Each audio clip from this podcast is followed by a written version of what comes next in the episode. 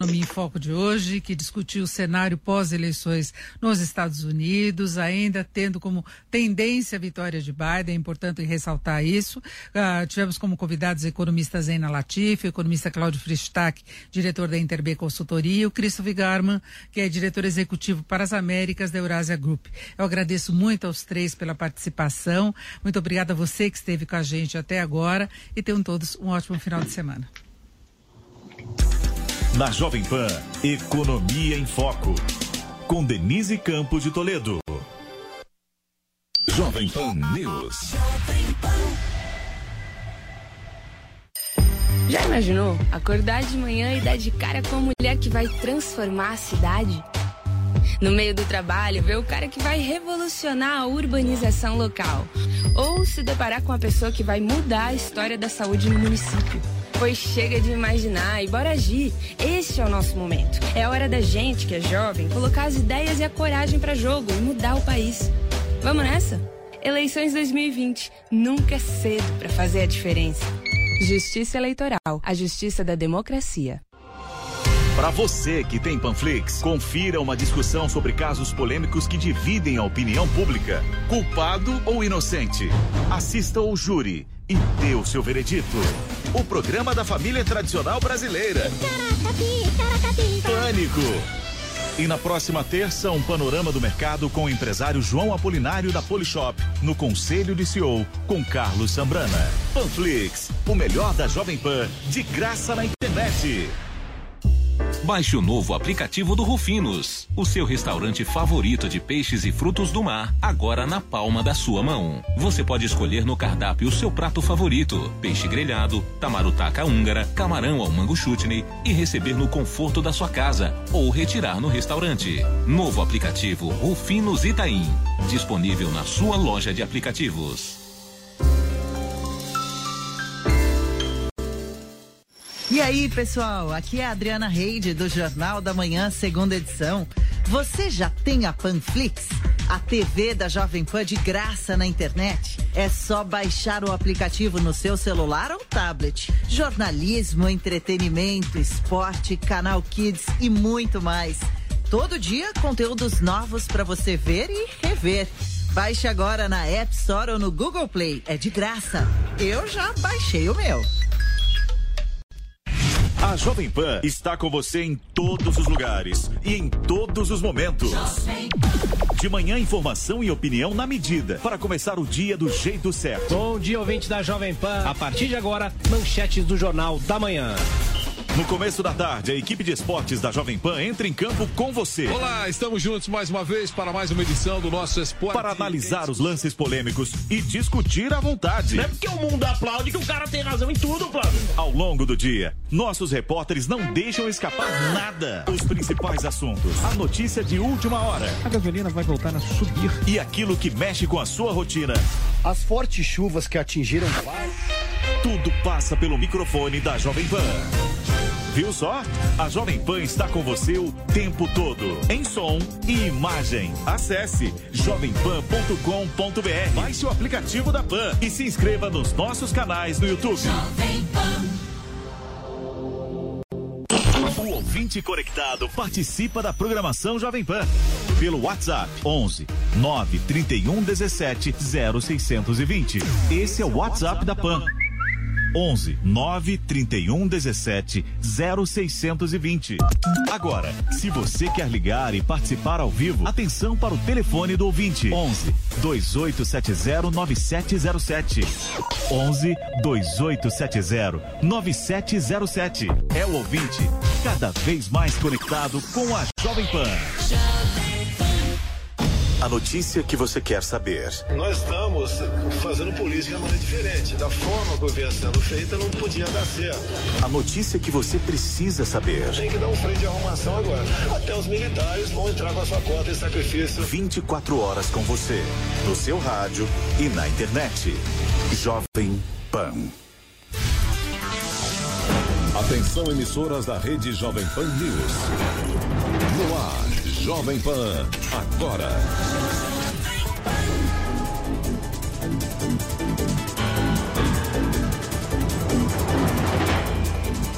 Olá, hoje é sexta-feira, 6 de novembro de 2020. Começa mais uma edição do Jovem Pan Agora com os principais destaques do Brasil e do mundo. Lembrando que nós estamos ao vivo em AM e pelo Panflix, Twitter, Facebook e no site jp.com.br. Eu sou Nicole Fusco e seguimos juntos até às 5 horas da tarde. Vamos agora aos destaques do dia. Jovem Pan, agora. Joe Biden lidera na Geórgia e cresce na Pensilvânia. Presidente Donald Trump volta a falar que está sendo roubado na apuração dos votos sem apresentar provas. Jair Bolsonaro diz que Trump não é a pessoa mais importante do mundo. A afirmação foi feita durante a participação na formatura de agentes da Polícia Rodoviária Federal em Santa Catarina. Amapá entra no quarto dia de apagão que atinge 89% da população. O governo planeja restabelecer 70% da energia elétrica ainda nesta sexta-feira. Emissões de gases aumentam 9,6% no Brasil. País não deverá cumprir as metas do Acordo de Paris, segundo o relatório do Observatório do Clima. Estados Unidos batem novo recorde de casos de coronavírus pelo segundo dia seguido. O país registrou mais de 123 mil infecções em menos de 24 horas.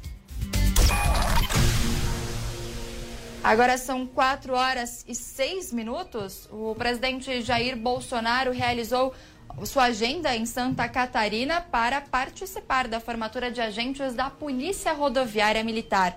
Quem tem todas as informações para a gente é o repórter Antônio Maldonado, direto de Brasília. A gente fala então agora com o Maldonado. Boa tarde, Antônio. Oi, boa tarde. Boa tarde a todo mundo que está acompanhando aqui a Jovem Pan. Olha, o presidente Jair Bolsonaro diz que o que acontece em outros países interessa a cada um dos brasileiros. Sem citar aí a eleição americana, Bolsonaro afirmou na manhã de hoje que acompanha a política externa e que tem preferências. Nesse contexto, ele lembrou que em determinadas situações somente Deus é capaz de dar coragem e força. O momento do Brasil ainda é difícil. Assistimos à política externa. Temos nossas preferências. E o que acontece lá fora interessa para cada um de nós aqui dentro. Assim sendo, em certos momentos, somente uma coisa nos encoraja e nos fortalece: é Deus sempre acima de tudo. Bom, apesar de não se referir aí diretamente à eleição americana, Bolsonaro citou nominalmente Donald Trump. Segundo o presidente, nem ele e nem o republicano são insubstituíveis. Eu não sou a pessoa mais importante do Brasil. Assim como Trump não é a pessoa mais importante do mundo, como ele bem mesmo disse. A pessoa mais importante é Deus. A humildade tem que se fazer presente entre nós. Olha, essas declarações sobre a política externa e as mudanças no cenário internacional ocorreram hoje de manhã durante a cerimônia de formatura de 650 agentes da Polícia Rodoviária Federal realizada em Florianópolis. Na ocasião, o presidente, inclusive, exaltou o empenho dos ministros da Justiça, André Mendonça, e da Secretaria-Geral da Presidência da República, Jorge Oliveira, para que o curso de formação iniciado em julho ocorresse. Bolsonaro, inclusive, reconheceu que um dos critérios para indicar Jorge Oliveira para o cargo aí de ministro de Tribunal de, do, de Contas da União foi, foi justamente a amizade que existe entre os dois há muito tempo.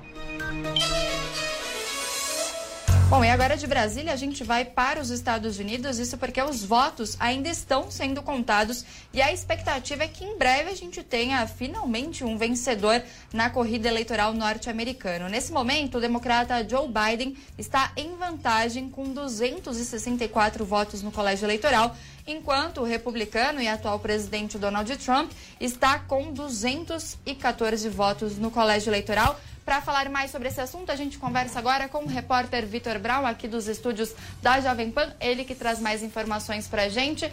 Oi, Brown, boa tarde. O resultado deve sair hoje, então? É possível, Nicole. Boa tarde para você e a quem nos acompanha. A gente está aqui na expectativa, até porque a própria contagem é incerta. Muita coisa é incerta na eleição presidencial norte-americana de 2020 e até a contagem. Existe uma divergência aí, porque, ao contrário do que acontece aqui no Brasil, onde nós temos uma justiça eleitoral em âmbito nacional que faz a apuração, nos Estados Unidos isso não existe. Então, o placar que nós temos, a contagem de delegados, é feita pelas próprias emissoras de TV, pelos jornais, pelas agências de notícias. Não existe a figura que existe aqui do Tribunal Superior Eleitoral, que divulga os números no caso de uma eleição presidencial. Então, as próprias agências de notícias e emissoras de televisão divergem em relação ao placar de momento. Algumas dessas instituições consideram que o Joe Biden já tem 264 delegados, foi o número que você trouxe agora. Outros consideram que Joe Biden tem 253, porque não computam para ele o Arizona, que tem 11 delegados. Então, há essa divergência. Fato é que a apuração no Arizona está adiantada, está ah, aí num ritmo acelerado e o Biden está à frente. Por isso, vários veículos já computaram esse estado como tendo sido ganho pelo candidato democrata, mas dizendo que matematicamente seria impossível que o Donald Trump o alcançasse. Mas alguns ainda são mais cautelosos e não garantem a vitória de Joe Biden nesse estado, no estado do Arizona. A situação por lá é a seguinte: Trump diminuiu a vantagem de Biden, mas há analistas que acreditam que nesse momento já é praticamente impossível possível uma vitória do republicano por lá. Ele encurtou a vantagem do candidato Joe Biden, mas mesmo assim é difícil a ultrapassagem, mesmo assim, sendo cauteloso, então, Joe Biden tem 253 votos de delegados, sem considerar o Arizona, que é praticamente uma questão de tempo para que seja confirmado para ele, mas no momento, então, seriam 253 votos de delegados. E aí as incógnitas pesam sobre outros três estados considerados decisivos nesse momento, Nicole. São eles: Pensilvânia, Geórgia e Nevada. Na Pensilvânia são 20 votos de delegados, ou seja, se Joe Biden ganhasse lá, mesmo não dependendo do Arizona, ele já seria declarado o vencedor. Nesse estado, na Pensilvânia, Biden, inclusive, hoje ampliou a vantagem, mas as autoridades admitem que lá a apuração deve demorar muitos dias, porque houve uma decisão da Justiça que autorizou que até a terça-feira, até o dia 3 de novembro, que foi o dia oficial da eleição, fossem enviados pelo correio os votos. Então, tem muito voto que ainda deve chegar nos próximos dias e houve autorização para que esses votos que ainda não chegaram sejam sim contabilizados, que eles entrem na contagem oficial. Então, deve demorar um pouquinho para sair o resultado da Pensilvânia. Na Geórgia, são 16 votos no colégio eleitoral e por lá haverá recontagem dos votos. Esse anúncio foi feito pelo secretário-geral do estado, Brad Raffensperger, e então haverá a recontagem de votos na Geórgia, justamente a pedido do presidente Donald Trump. E em Nevada, são seis votos, ou seja, se Joe Biden conseguisse conquistar, confirmar a vitória no Arizona, seria justamente o que ele precisa, mais seis votos para chegar a 270. Por lá, a vantagem de Biden aumentou, inclusive, nas últimas horas. Ele já estava à frente de Donald Trump e essa vantagem aumentou. Então a gente fica aqui na expectativa da divulgação dos números, resumindo o cenário para quem nos acompanha, para quem nos assiste, nos ouve, Nicole. A, a situação é a mesma de ontem à tarde. Joe Biden aparecendo ainda com 253, mas parecendo ser questão de tempo para que ele alcance os 270 delegados. E aí, depois disso, possivelmente começaria uma batalha nos tribunais. E Brown, é, em relação à Geórgia, hoje o secretário de Estado do, da Geórgia disse que não há né, indícios de fraude, ao contrário do que, por exemplo, o presidente Donald Trump vem afirmando aí ao longo dos dias, não só na Geórgia, mas também em outros estados do país, né? Até mesmo ontem a, as TVs norte-americanas chegaram a cortar, né, aquele discurso que ele estava fazendo, justamente por ter afirmações que podem ser consideradas falsas, né? Por não, pela equipe de campanha do presidente não ter apresentado nenhum indício de que realmente houvesse fraudes. E hoje, então, o secretário de Estado da Geórgia Brad Heffesperger, sobrenome complicado de pronunciar, disse que haverá então essa recontagem dos votos, mas que não houve, não há indícios, né, melhor dizendo, de fraudes, né? Isso, ele disse que não há indícios, mas que mesmo assim será feita a recontagem porque a margem de distância entre os dois candidatos permite que seja feita a recontagem. E falando sobre Donald Trump, Nicole, ele aumentou inclusive o tom na, nas últimas horas, né? Voltou a fazer acusações e dizer que há fraudes na contagem de votos. Hoje foi divulgada uma nota pela equipe de campanha do presidente. Como você disse, ontem ele fez esse pronunciamento em que algumas emissoras de televisão, inclusive, cortaram a transmissão, dizendo que não iriam transmitir fake news, não iriam transmitir mentiras e por isso interromperam a transmissão do discurso do presidente. E hoje a equipe de Trump de, a equipe de campanha de Trump divulgou um comunicado dizendo que a eleição ainda não acabou e que a falsa projeção de vitória de Joe Biden está baseada nos resultados das apurações de quatro estados que ainda estão longe de terminar. Esses quatro estados são aqueles que eu mencionei antes: Geórgia, Nevada, a Pensilvânia e o próprio Arizona, que Trump não considera resolvido. Trump não considera que lá já esteja concluída a apuração. Trump diz que a Geórgia está indo para uma recontagem que está confiante de que vai encontrar cédulas indevidamente colhidas e que o presidente Trump acabará prevalecendo. Depois diz sobre a Pensilvânia, essa nota aí da equipe de campanha de Trump diz que houve muitas irregularidades na Pensilvânia, incluindo funcionários eleitorais impedindo que os observadores voluntários tivessem acesso aos locais de contagem dos votos, que em Nevada parece haver milhares de indivíduos que indevidamente lançam cédulas pelo correio e que no Arizona o presidente Trump está a caminho de ganhar, apesar da irresponsável e errônea projeção de vitória de Biden feita pela Fox News e pela Associated Press. Então, há essa divergência. Fato é que nas próximas horas pode ser que sim, Joe Biden alcance os 270 votos, mas isso não vai representar o fim da disputa. Pelo contrário, Donald Trump promete e deve acionar os tribunais e aí, muito possivelmente, a gente vai ter uma guerra na justiça. Joe Biden deve fazer um novo pronunciamento hoje à noite, deve falar a público mais uma vez. Não se sabe se já com o resultado anunciado, se já falará como presidente eleito, pelo menos, ou o vitorioso na contagem, mas de qualquer maneira é possível que o desenrolar da contagem se dê nas próximas horas. Mas aí a questão certamente vai parar na justiça americana, Nicole. E falando também ainda né, no democrata Joe Biden, o serviço secreto, né, a agência de segurança dos Estados Unidos, deve enviar mais agentes para a cidade em, é, de Delaware, né, a, melhor dizendo, a cidade de Wilmington, em Delaware, nessa sexta-feira, porque Biden deve fazer um discurso. Né? Essas informações são do jornal The Washington Post, mas é a previsão então de que Joe Biden faça um discurso hoje.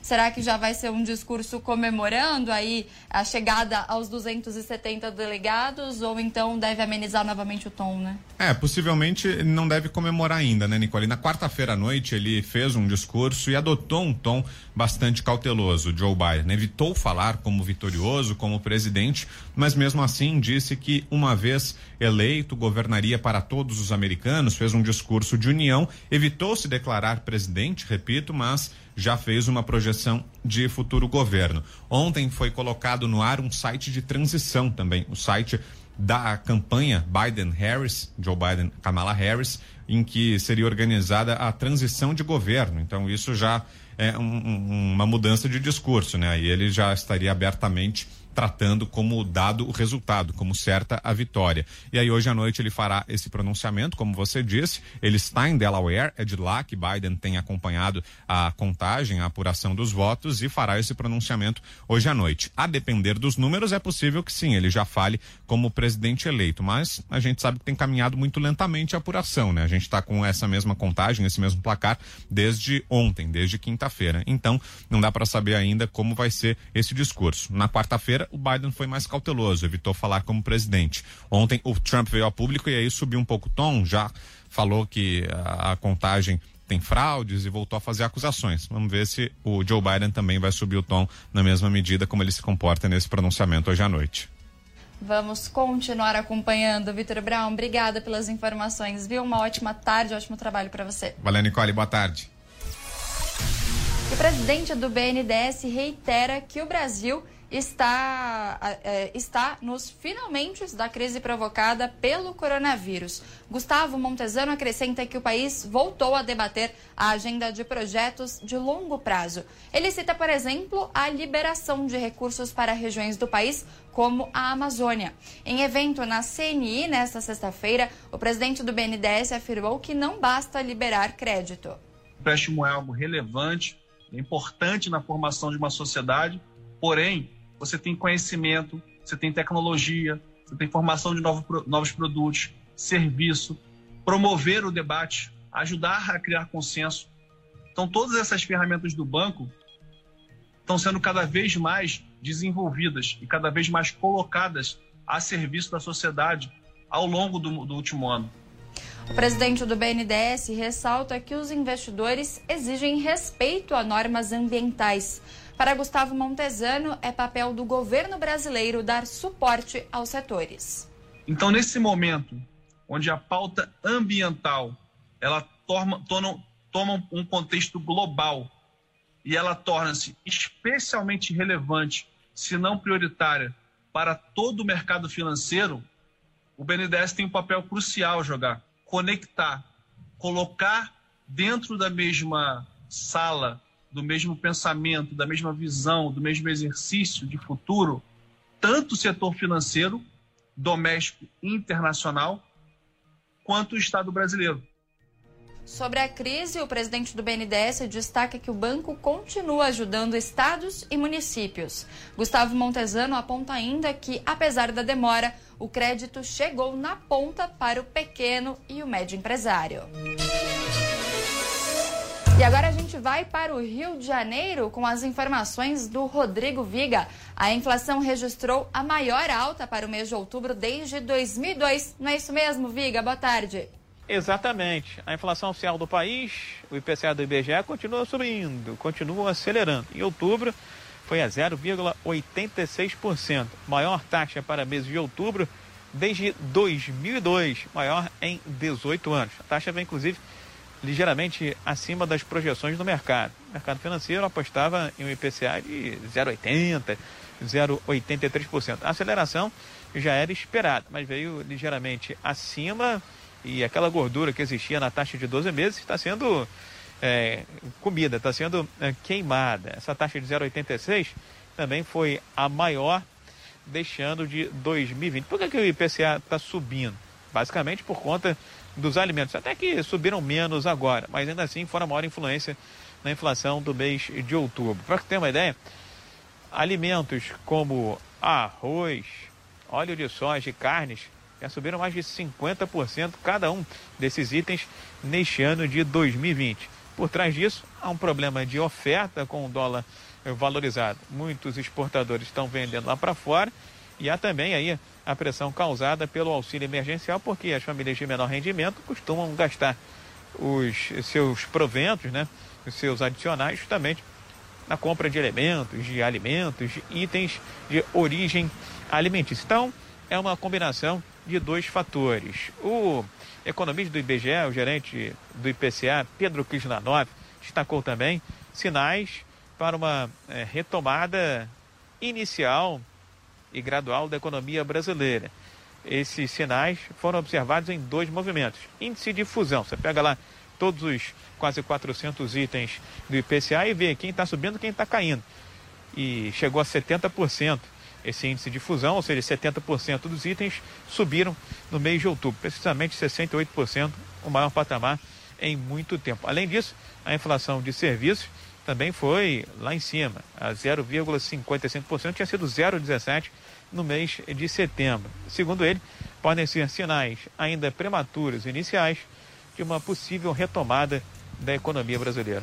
Entre os destaques, a gente tem alguns itens que já haviam subido bastante em setembro, como o arroz eh, e o óleo de soja, e também outros componentes importantes da cesta das famílias, né, como é o caso das carnes, ah, da batata inglesa, do tomate e também das frutas. Já a segunda maior variação foi dos artigos de residência, esse grupo subiu cerca de 1,5%, influenciado aí principalmente pelos eletrodomésticos e equipamentos, cujos preços subiram mais de 2% na passagem de setembro para outubro. Com o resultado de outubro, o IPCA acumulando o ano, alta de 2,22%. Em 12 meses aí, o que eu falei da gordura sendo comida está sendo queimada. 3,92%. Tudo Rio.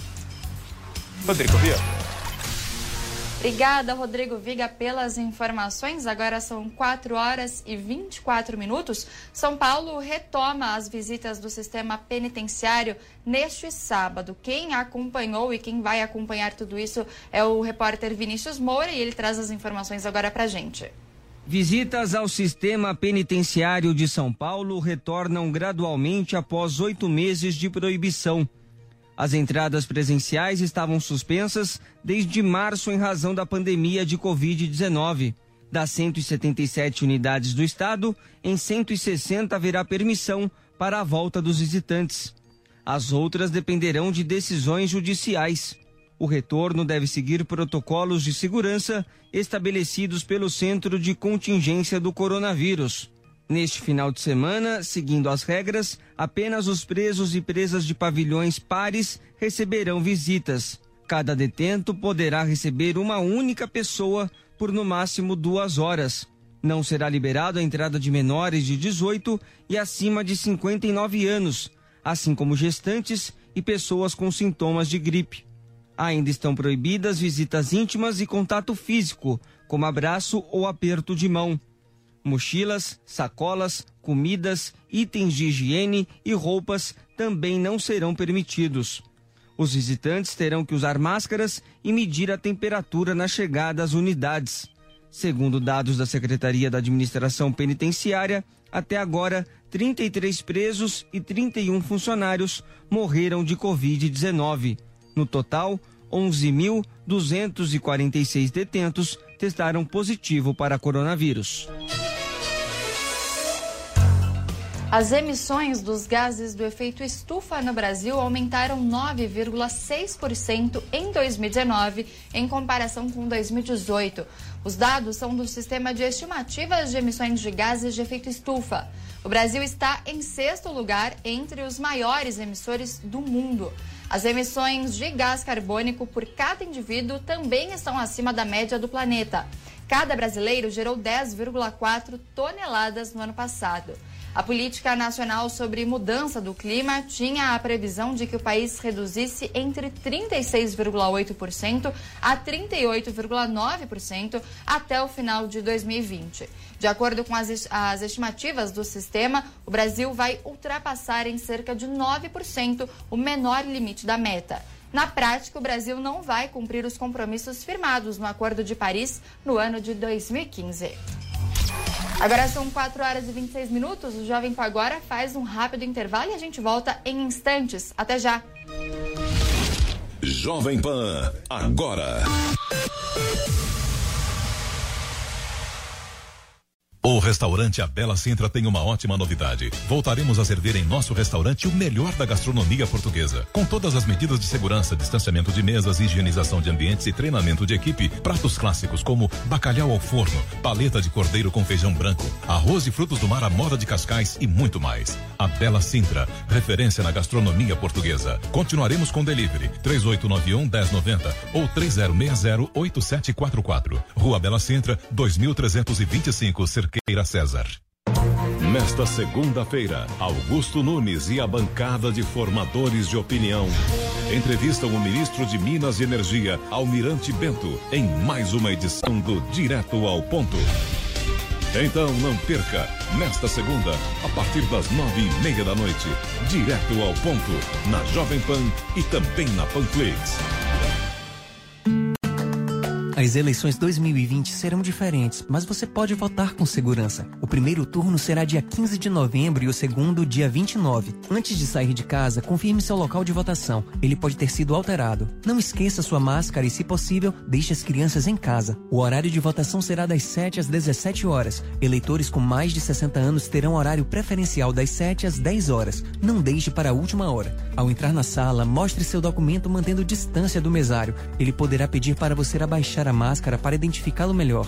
Leve sua própria caneta para assinar o caderno de votação. Depois, guarde seu documento e limpe as mãos com álcool gel. Leve anotados os números dos seus candidatos para votar mais rápido. Ao terminar, limpe as mãos de novo. Mantenha a distância mínima de um metro e evite contato físico com outras pessoas. E atenção, se estiver com febre no dia da eleição ou tiver contraído Covid-19 14 dias antes, não saia de casa. Eleições 2020. Sua missão é votar com segurança.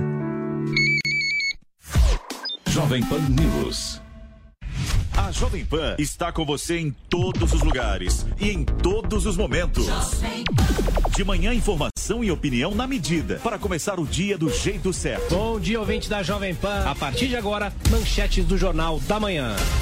No começo da tarde, a equipe de esportes da Jovem Pan entra em campo com você. Olá, estamos juntos mais uma vez para mais uma edição do nosso Esporte. Para analisar os lances polêmicos e discutir à vontade. Não é porque o mundo aplaude que o cara tem razão em tudo, Flávio. Ao longo do dia, nossos repórteres não deixam escapar nada. O ministro da Educação é contra. Os principais assuntos, a notícia de última hora. A gasolina vai voltar a subir. E aquilo que mexe com a sua rotina. As fortes chuvas que atingiram. Tudo passa pelo microfone da Jovem Pan. Viu só? A Jovem Pan está com você o tempo todo, em som e imagem. Acesse jovempan.com.br. Baixe o aplicativo da Pan e se inscreva nos nossos canais no YouTube. Jovem Pan. Jovem Pan, agora. Estamos de volta com o Jovem Pan agora, são 4 horas e 30 minutos. O Amapá está há quatro dias de apagão em 13 dos 16 municípios do estado. Quase 90% da população está sem energia elétrica. Segundo o ministro de Minas e Energia, Bento Albuquerque, a energia pode demorar até 10 dias para voltar ao normal. Na noite da última terça-feira, a subestação foi atingida por um incêndio. Mesmo com o início do trabalho de reparo, ainda não houve um restabelecimento do serviço. Em Macapá, só há energia em serviços essenciais, como hospitais e supermercados. A população está sem água encanada, internet e serviços de telefonia quase não funcionam. A maioria dos postos de, de, gasolina não tem gerador e caixas eletrônicos e máquinas no cartão não funcionam. Então as pessoas também não conseguem fazer compras. Ontem, a prefeitura decretou estado de calamidade pública em Macapá. O gabinete de crise do governo federal havia lançado planos para recuperar o fornecimento de energia até quinta-feira, mas não deu certo porque, segundo o ministro Bento Albuquerque, a operação é complexa. Bom, e ainda falando sobre a crise em Amapá, a gente vai entrar em contato agora com Brendel Monteiro, que mora em Macapá e que gentilmente nos atende então nesta tarde para falar sobre a situação de lá. Olá, Brendel, boa tarde para você. Eu agradeço muitíssimo pela, por você ter aceitado essa entrevista, né? E por você é, aceitar também conversar conosco a respeito de toda essa situação. Gostaria de começar te perguntando como é que está a situação por aí, quais são as principais dificuldades que você e que sua família estão vivenciando nesse momento com essa falta de energia aí no estado. Boa tarde. Olá, boa tarde, boa tarde, Jovem Pan, boa tarde, ouvintes. Então, nosso caso ainda está muito precário aqui na nossa parte da região norte, do próprio município de Macapá, do próprio estado em si. E a gente passa por uma grande dificuldade porque a gente é empreendedor. Minha, meus pais, minha família tem um empreendimento e a gente já escalou um prejuízo grande, grande demais em relação à perda de, de laticínios, perda de até uma padaria, né, trabalhar com pães, perda de muita coisa a gente está tentando buscar alguma solução, outras coisas a gente teve até que doar para a população, para ajudar, porque tem realmente, tem gente que já não tem mais nem o que comer, porque já não tem mais no supermercado que foi perdido. E essa crise realmente ela foi inesperada, né? A gente acabou pegando e já estava saindo de, um, de, uma alta taxa do Covid no próprio município e pego de surpresa com, com essa a falta de energia e isso nos deixou totalmente sem o que fazer. A gente está tentando ter uma esperança no meio desse caos. Te perguntar sobre isso, né? Sobre a crise sanitária. A gente sabe que lavar as mãos, tomar banho, né? Toda aquela higiene básica, mas que precisa ser feita e refeita ao longo do dia é super importante para tentar evitar a contaminação do coronavírus. É, o que, que você tem percebido aí? O que, que as pessoas estão fazendo para tentar é, enfim, evitar né, essa propagação do vírus, da pandemia? É muito álcool gel? Como que vocês estão fazendo? Vocês estão conseguindo também comprar galões de água? Como que está funcionando por aí? Então, galões de água são comprados para tentar é, sanar né, essa dificuldade da água. Hoje a gente teve até uma... Voltou a água porque eu abasteci por pouco tempo, acho que algumas horas somente, mas já faltou novamente. Então, quem conseguiu armazenar teve sua sorte mas a grande parte da população não tem água encanada, ela não tem, ela depende de poço, então o poço precisa da bomba que precisa da energia, então a população está à mercê do próprio Rio Amazonas, eles estão descendo no rio para tomar banho no rio, um rio que a gente sabe que realmente ele não é 100% é, de boa qualidade, então a gente está numa situação muito difícil, até mesmo é, por conta do Covid, né? A gente está com muito medo mesmo, mas quem ainda tentou procurar, tem pessoas que ainda estão nos ajudando, a gente está tentando solucionar em guardar água, é, fornecer água para algumas pessoas, mas a grande maioria depende realmente da eletricidade para estar tá, é, tendo água na sua casa, para fazer a sua própria higiene, o básico realmente com dificuldade para manter contato com as pessoas? Por exemplo, você está falando agora com a gente por telefone, por celular, está conseguindo recarregar o celular? Acredito que não tem acesso ao Wi-Fi também, por exemplo, né? Vocês estão tendo que economizar aí bateria de celular para conseguir manter contato com as pessoas, com os familiares? Isso, isso. Quem ainda, quem ainda tenta buscar é indo no, aeroporto, no aeroporto daqui, né? Para estar tá carregando no próprio supermercado, no shopping center, e quem consegue carregar ainda dentro do carro. Se não tivesse locais, infelizmente fica sem mandar notícia. Então eu estou até mandando notícia para algumas pessoas que eu conheço, por familiares, alertando que está tudo em ordem, porque muitas pessoas não estão conseguindo nem se comunicar.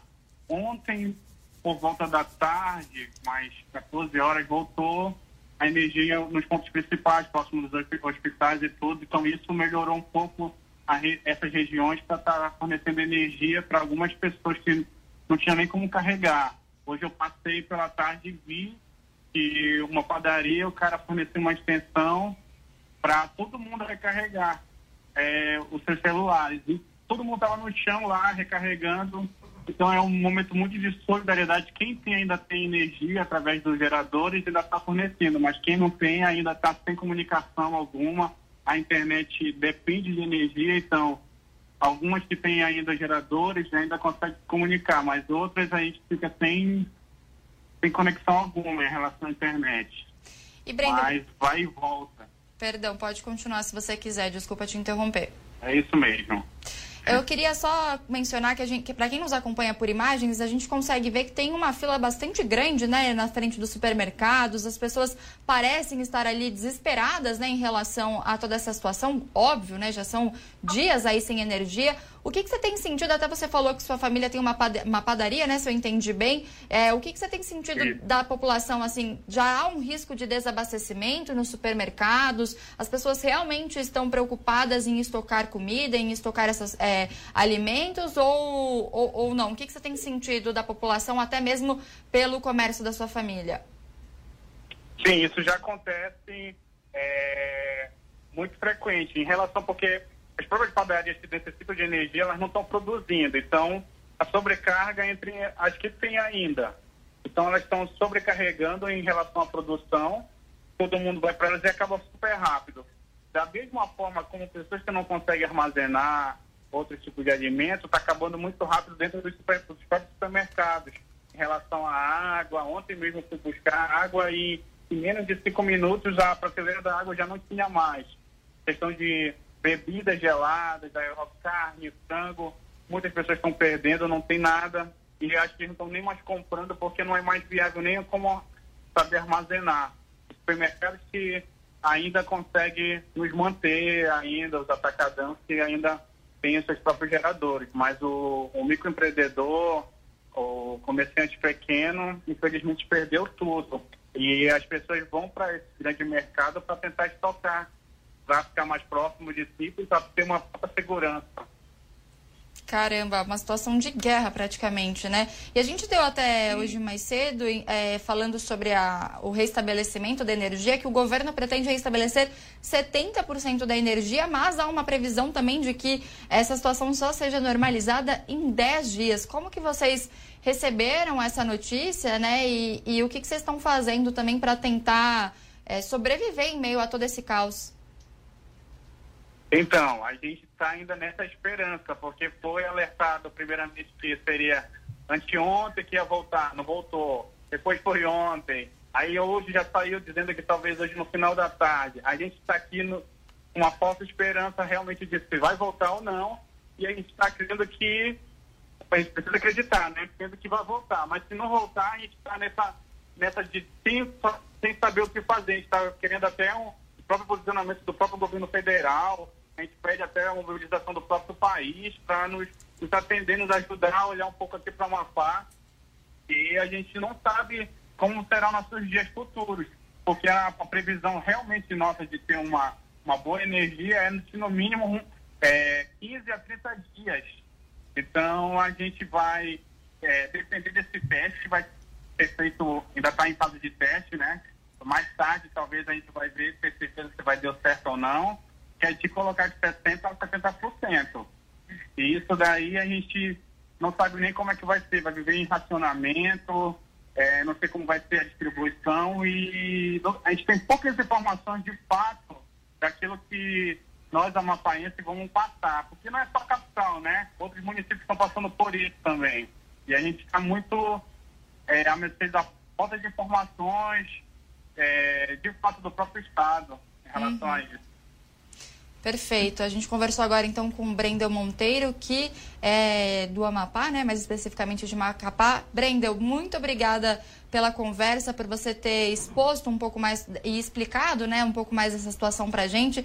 Nós torcemos para que dê tudo certo e que a energia, enfim, que toda a situação se restabeleça, né, e a normalidade volte aí para vocês. Boa sorte, muito obrigada mais uma vez. Obrigado, dispone. Bom, e como eu falei há pouco, né, o ministro de Minas e Energia, Bento Albuquerque, disse que a energia no Amapá pode demorar até 10 dias para voltar. E agora a gente vai entrar no cenário político para repercutir os bastidores de toda essa situação. A gente conversa agora direto de Brasília com o repórter Levi Guimarães. Oi, Levi, boa tarde para você. Como é que os políticos estão vendo toda essa situação? Lembro aqui também que o presidente do Senado, Davi Alcolumbre, é do Amapá, né? Como que também essa notícia repercutiu no Senado? Boa tarde. Boa tarde, Nicole. Boa tarde para todo mundo que nos acompanha. Olha, o presidente do Senado, Davi Alcolumbre, como, como você disse, é do Amapá. Ele foi ao Ministério de Minas e Energia hoje, se reuniu com o ministro Bento Albuquerque, que foi quando até o ministro deu essas explicações aí, essas previsões de até 10 dias. Inclusive, o Ministério de Minas e Energia está com um gabinete de crise desde quarta-feira para tratar dessa situação. Uh, o ministro ele até explicou que é, havia um plano inicial para se fazer uma operação que poderia, no dia de ontem, estabelecer pelo menos 70% da energia elétrica lá no Amapá. Só que esse plano acabou não dando certo, de acordo com o ministro, porque foi uma operação muito complexa. Agora, apesar de toda essa situação que a gente uh, que a gente viu e que a gente ouviu agora, né? Todos esses relatos, o senador Davi Alcolumbre saiu com um tom otimista dessa reunião com o ministro Bento Albuquerque. Ele mencionou aí que o Amapá é um estado muito distante do centro, é um estado também de difícil acesso, que só é possível se chegar lá uh, por avião ou por barco e que para um, trans, transportar, por exemplo, um transformador seria muito difícil. Mas ele disse que é, as previsões são boas para, num curto espaço de tempo, restabelecer de 70% a 80%. Há um plano também, é, depois que essa situação for normalizada, nos próximos dias, de se investigar também essa situação e apontar possíveis culpados. Agora, é, essa a, a, a, a, repercussão aqui no meio político, ela vem acompanhando a repercussão também uh, geral, do público geral. Esse caso aí do, do Amapá demorou um pouquinho, demorou alguns dias para ter a repercussão uh, que, que ele merece. E a, no início eram mais os políticos ali do Amapá que tentavam, junto é, até com as autoridades do Estado, com o próprio Ministério, uh, ações para solucionar esse problema. E agora que isso vai chegando também ao conhecimento de políticos de outros estados, de outras regiões, no Congresso Nacional, já se fala também numa possibilidade até de votar um adiamento das eleições ali no Amapá, e isso teria que passar no Congresso Nacional, mas são conversas iniciais, porque o foco é tentar resolver o quanto antes essa situação bastante grave no estado do Amapá. Perfeito, Levi. Obrigada pelas informações. Ótimo trabalho, ótimo final de semana para você.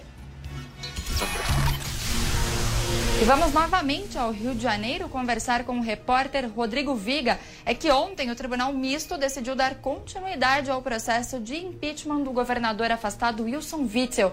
É isso mesmo, né, Viga? Boa tarde mais uma vez para você. Exatamente. A defesa do governador afastado Wilson Witzel está indignada inconformada com a decisão de despejo de Witzel eh, do Palácio Laranjeiras, a residência oficial do chefe do Executivo Fluminense. O Witzel já foi afastado pelo STJ e pela LERJ por 180 dias, mas continuava morando, ocupando as dependências do palácio, que é belíssimo, no bairro de Laranjeiras, construído e onde viveu parte eh, da família Guinle. Quando for publicado o acórdão da decisão da última quinta-feira pela continuidade do rito de impeachment de Wilson Witzel, ele, em tese, tem até 10 dias para dizer adeus ao Palácio Laranjeiras. Mas a defesa está entrando com recurso na justiça para mantê-lo por lá. Entende que é uma questão de integridade, de proteção, de evitar risco, ameaça ao governador do estado afastado. Amigos ouvintes internautas eh, da Jovem Pan, já que estamos falando de contestação na justiça, a Abradim, que é uma associação, uma associação de acionistas minoritários, deve ingressar ainda nesta sexta-feira, no mais tardar na semana que vem, no STF, Supremo Tribunal Federal, com um pedido de impugnação na colaboração premiada do ex-bilionário brasileiro Ike Batista. Essa delação premiada foi homologada essa semana por uma ministra eh, do STF, Rosa Weber, eh, porém, os termos da delação são questionados eh, pela Associação de Minoritários. Pelo acordo, Ike Batista teria que ficar preso, depois eh, gozar da progressão de regime e pagar uma indenização compensatória pelos crimes cometidos e confessos de 800 milhões de reais. Só que a Abradim entende que muitos acionistas que apostaram naquelas empresas do Grupo X foram lesionados e precisam ser ressarcidos, algo em torno de 120 milhões de reais. Só que esses 800 milhões de reais da colaboração do Ike Batista, firmada com o STF, iriam para outros fins, para outras eh, finalidades, como, por exemplo, preservação do meio ambiente e enfrentamento à pandemia de Covid-19. Para fechar, muitas operações da polícia acontecendo no Rio de Janeiro nesta sexta-feira. Teve aquela operação internacional contra a pedofilia na internet. Também no Morro do Fobá e Campinho, na zona norte do Rio de Janeiro. Prisões e apreensões de fuzis e drogas. E na Baixada Fluminense, de novo, hein? Um eh, candidato a vereador, alvo de um mandado de busca e apreensão. Operação contra uma milícia eh, da região, acusada inclusive de matar um outro candidato a vereador lá na Baixada. O vereador que foi alvo de uma mandado de busca e apreensão nesta sexta-feira, atende pelo nome de Maninho do Cabuçu. Germano Silva seria ligado aos paramilitares. Tem muitos candidatos sendo financiados e bancados pelas milícias e até pelo tráfico nas eleições deste ano. Do Rio de Janeiro, Rodrigo Viega. E o primeiro turno das eleições municipais acontece no próximo dia 15. E em tempos de pandemia, o Tribunal Regional Eleitoral de São Paulo distribuiu kits de higiene para reforçar a segurança tanto de eleitores quanto de mesários. Quem traz mais detalhes dessa ação é o repórter Vitor Moraes. foram doados nos cartórios eleitorais do estado de São Paulo mais de 400 mil kits de higiene para os mesários. Eles serão individuais para os mesários, mas também haverá, será disponível para os eleitores o álcool e gel para que eles possam votar com segurança. Cada kit ele contém um álcool e gel, uma máscara descartável e uma máscara face shield, aquele protetor facial. Também temos os adesivos, né, que serão postos no chão para lembrar os eleitores do, de manter o distanciamento social. Os próprios mesários também vão ter que manter o distanciamento social de um metro e meio. E para explicar como é que vai ser organizado toda essa votação no domingo que vem, a gente conversa com a chefe do cartório aqui do Campo Limpo, Marina Fernandes. Marina, obrigado por falar com a Jovem Pan. É importante, tudo isso está sendo organizado para que as pessoas possam votar com segurança, né? É, vão ser distribuídos, na verdade, né, quatro kits para cada sessão, né, porque são quatro mesários, além dos kits do pessoal do apoio logístico, que são as pessoas que colaboram, voluntários, né, que se cadastram e trabalham com a gente. Queria aproveitar o momento e agradecer esse pessoal todo que veste a camisa, né, e vai fazer uma eleição maravilhosa. É...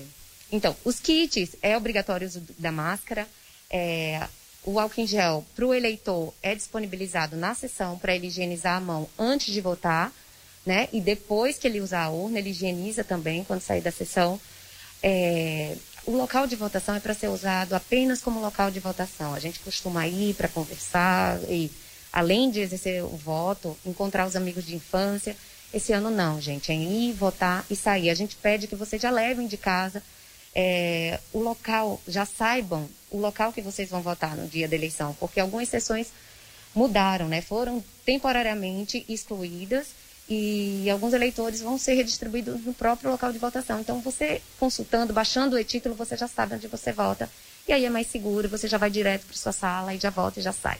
Muito obrigado, Marina, chefe é, aqui do cartório da, da, do Campo Limpo. E olha, gente, é importante também lembrar que as pessoas tragam, se puderem trazer, a própria caneta no dia da votação. E está sendo organizado também um horário das 7 às 10 da manhã para atender os idosos. A gente continua falando de eleições municipais, porque a gente sabe que quem lidera as pesquisas da eleição municipal aqui em São Paulo é o atual prefeito Bruno Covas, com 26% das intenções de voto, enquanto Celso Russomano caiu e ficou com 19%.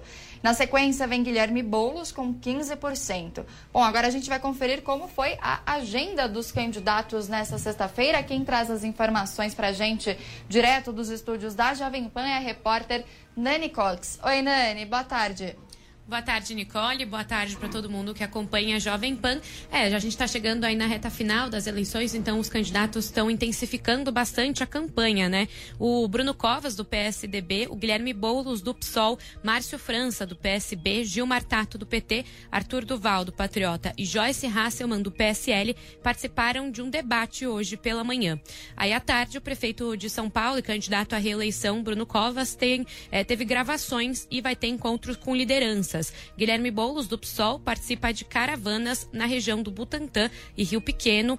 Na tarde, agora durante essa tarde, Márcio França, que é do PSB, participa do ciclo de entrevistas que é promovido pela OAB aqui de São Paulo e também conversa com moradores sobre melhorias no Parque Guaianazes, na Zona Leste. Também na parte da noite, ele continua com uma agenda. Márcio França vai participar do ato em comemoração ao Dia Nacional da Bíblia, no Jardim 9 de Julho, também lá na Zona, eh, na Zona Leste, onde ele já tinha conversado com, eh, com moradores no Parque do Guaianazes. O petista Gilmar Tato deu uma entrevista no início da, da tarde, participa de uma carreata também no Butantã.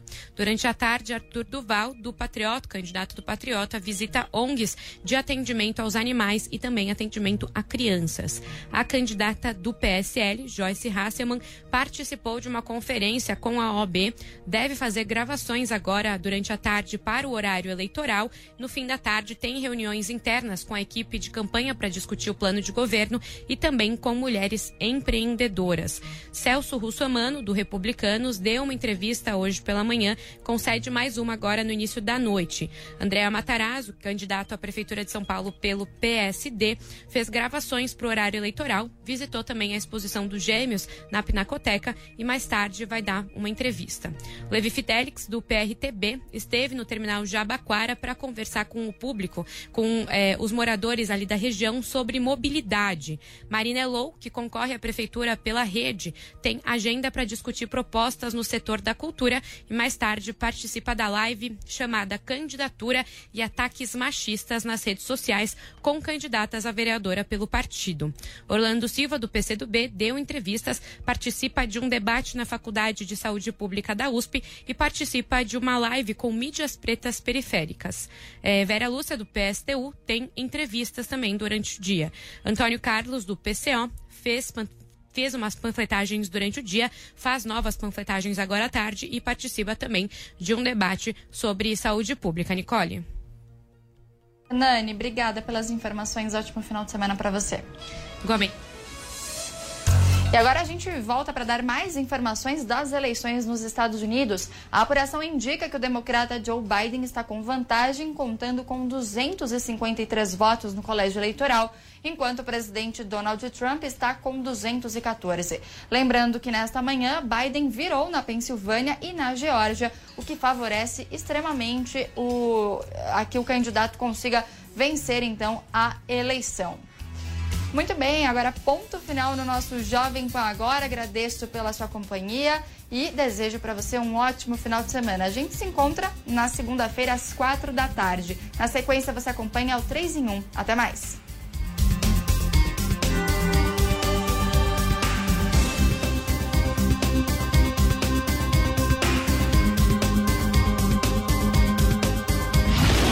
Jovem Pan, agora.